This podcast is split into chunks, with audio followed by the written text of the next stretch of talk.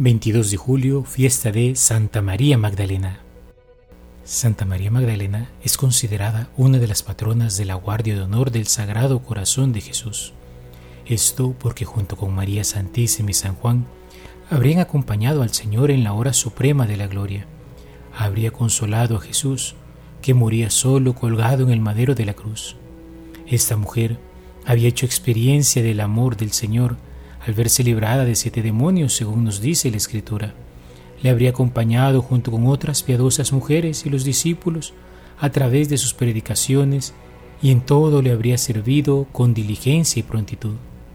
Una muestra de su profundo amor no solo fue permanecer con él en la hora en que todos le abandonaron en su pasión y calvario, sino que al tercer día, yendo a perfumar su cuerpo en el sepulcro, se quedaría perpleja y triste al no encontrarlo mas cuál sería su alegría cuando se le aparece resucitado y glorioso, abrazándose a Él, no quiere soltarlo.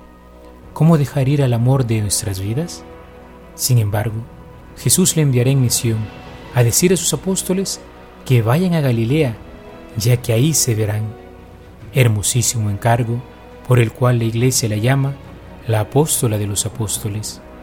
El amor del corazón de Cristo cambió la vida de la Magdalena. Así ustedes y yo seguramente, hermanos, también hemos hecho experiencia de este amor misericordioso que ha salido a nuestro encuentro para librarnos del pecado y la muerte, para librarnos, quién sabe de cuántas situaciones que nos apartarían de su compañía, de tantas ocasiones en las que podríamos haber entrado en la muerte.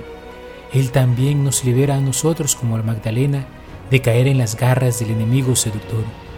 Y así como ella sentimos en nosotros un vivo deseo de seguirle, de ir con Él, de servirle con diligencia. Santa María Magdalena nos invita a acompañar a Jesús, sobre todo ahí donde nadie le quiere seguir, hasta el Calvario.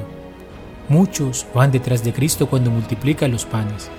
Eran más de cinco mil contando solo los hombres, pero pocos le siguieron cuando se presentó a sí mismo como el pan de vida. Muchos gustaban oír de sus predicaciones, y le llevaban multitudes de enfermos.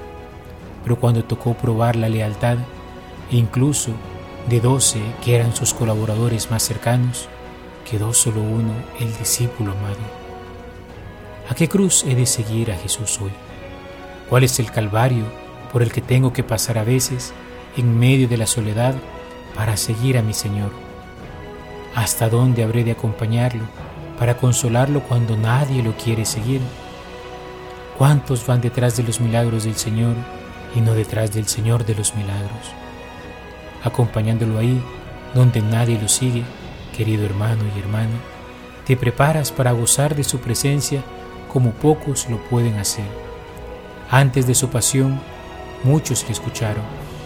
Después de su resurrección, solo lo vieron sus discípulos, primero los doce y luego el resto.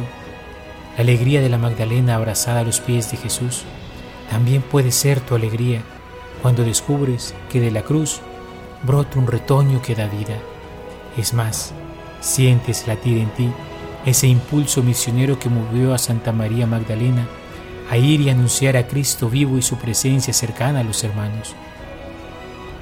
Así pues, como cristianos, al contemplar la figura de esta gran santa, nos sentimos movidos a un seguimiento más entregado al amor de Cristo, más diligente en el servicio nos sentimos compelidos a perseverar en medio de la adversidad. Aunque muchos no lo sigan, nosotros sí queremos estar ahí al pie de la cruz. Nos sentimos motivados a ir y anunciar al mundo que Cristo vive y que le espera y que te espera para estar contigo y compartir su vida nueva.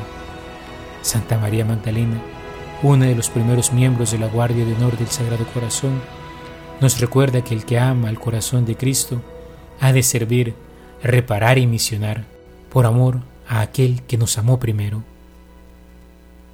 Santa María Magdalena ruega por nosotros.